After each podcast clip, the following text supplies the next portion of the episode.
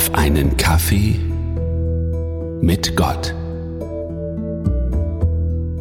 Ach, ich liebe es zu planen, vorausschauend zu sein in die Zukunft, einen Blick in meinen Terminkalender zu werfen und ich mache mir Gedanken, welche Aufgaben erwarten mich, welche Termine erwarten mich, wie bereite ich mich darauf vor. In meinem beruflichen Umfeld ist es hingegen auch wichtig, eine sogenannte Retroperspektive durchzuführen. Also zurückblicken auf eine Besprechung. Wie ist sie gelaufen? Was können wir beim nächsten Mal besser machen? Was lernen wir aus der Vergangenheit? Ich blicke also nach vorne in die Zukunft, ich blicke zurück in die Vergangenheit.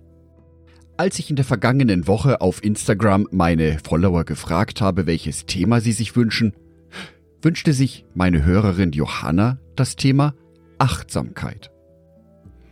Achtsamkeit ist die bewusste Wahrnehmung und das Erleben des aktuellen Moments. Es bedeutet, ganz im Hier und Jetzt zu sein, aber ohne jede Wertung. Wir nehmen nur wahr mit allem, was dazu gehört. Körper und Geist, Gefühle und Sinneseindrücke. Noch während ich diese Definition im Internet lese, habe ich ständig Jesus vor meinen Augen und frage mich, hat Jesus achtsam gelebt? Hat er im Augenblick gelebt? Der erste Bibelvers, der mir dazu einfällt, steht im Matthäusevangelium, Kapitel 6, Vers 34. Jesus spricht, Deshalb sorgt euch nicht um morgen, denn jeder Tag bringt seine eigenen Belastungen. Die Sorgen von heute sind für heute genug. Jesus lenkt mit diesem Satz meine Aufmerksamkeit auf den heutigen Tag. Es geht nicht darum, dass ich alle Probleme der Zukunft löse. Es geht um den heutigen Tag.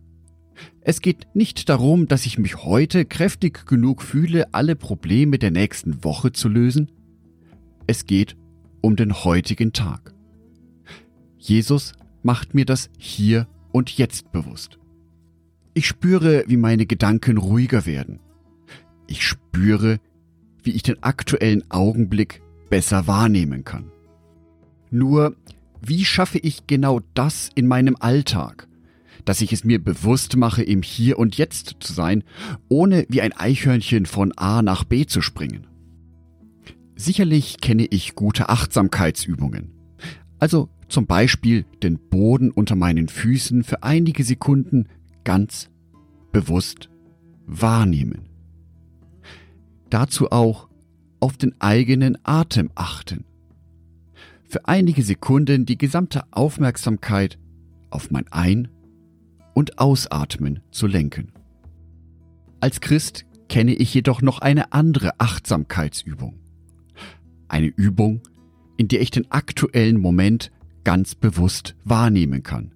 Und das Beste, ich mache dies in der Gemeinschaft, in der Gegenwart von Gott selber.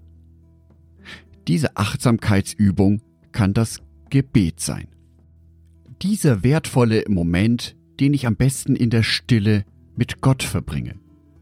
Ja, natürlich, ich kann auch im Alltag beten. Ich kann spontan Gebete schicken. Aber wenn ich in der Stille zu Gott komme, dann ist dies ein ganz persönlicher, intimer, aber auch achtsamer Moment. Dies ist das Beispiel, das uns auch Jesus gibt mit seinem Verhalten. Markus Evangelium, Kapitel 1, Vers 35. Ganz früh, es war noch Nacht, ging Jesus allein an einen einsamen Ort, um zu beten. Dieses stille Gebet ist für mich die Chance, ganz im Hier und Jetzt zu sein. Mich hier und jetzt auf die Gegenwart von Jesus Christus und von Gott einzulassen. Wahrzunehmen, wie es mir gerade geht. Und genau das Gott mitzuteilen. Das bewusste Gebet in der Stille ist für uns Christen die Möglichkeit, Achtsamkeit im Alltag zu erleben. Wir schaffen uns dadurch einen Rahmen, der uns ermöglicht, uns achtsam zu verhalten, den aktuellen Augenblick zu wertschätzen und genau dieses Hier und Jetzt bewusst wahrzunehmen und damit zu Gott zu kommen. Ich wünsche dir für heute, dass es dir gelingt, einen achtsamen Moment zu erleben. Ein Moment, in dem du das Hier und Jetzt voll bewusst wahrnehmen kannst. Ein Augenblick in der Gegenwart Gottes. Ein ganz intimer Moment mit dir und deinem Schöpfer. Dafür wünsche ich dir Gottes Segen. Angedacht von Jörg Martin Donat.